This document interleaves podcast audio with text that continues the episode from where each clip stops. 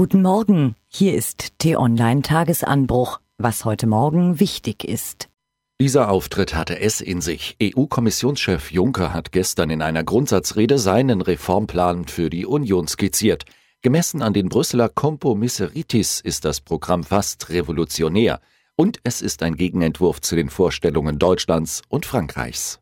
Der Name Sebastian geht auf das altgriechische Sebastos zurück, was ehrwürdig bedeutet. Mit bis zu 150 Stundenkilometer fickten die Orkanböen gestern übers Land. In Hamburg wurde ein Mann von einem Baugerüst erschlagen. Die Feuerwehr rückte 350 Mal aus.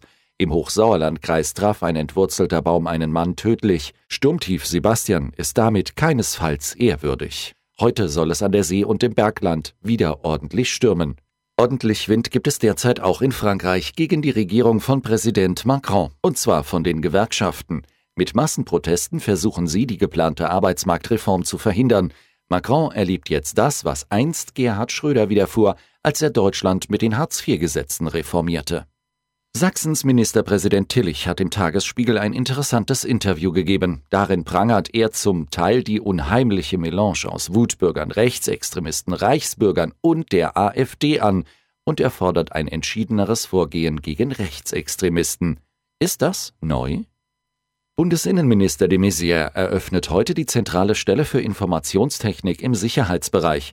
Sie hat die Aufgabe, das Bundeskriminalamt, das Bundesamt für Verfassungsschutz und die Bundespolizei im Hinblick auf deren informationstechnische Fähigkeiten zu unterstützen und zu beraten. Für Fans des ersten FC Köln geht heute ein großer Traum in Erfüllung. Zum ersten Mal seit 25 Jahren spielt ihr Verein wieder international. Der Gegner zum Auftakt der Europe League ist der Londoner Topclub FC Arsenal.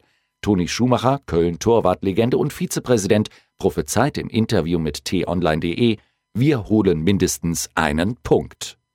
Und der russische Präsident Putin lässt die Panzer rasseln. Die russische und die weißrussische Armee starten heute ihr mehrtägiges Großmanöver Sapad. Tausende Soldaten marschieren nahe der Grenze zu Polen, Litauen, Lettland und Estland auf. Mehr Informationen findest du unter t-online.de.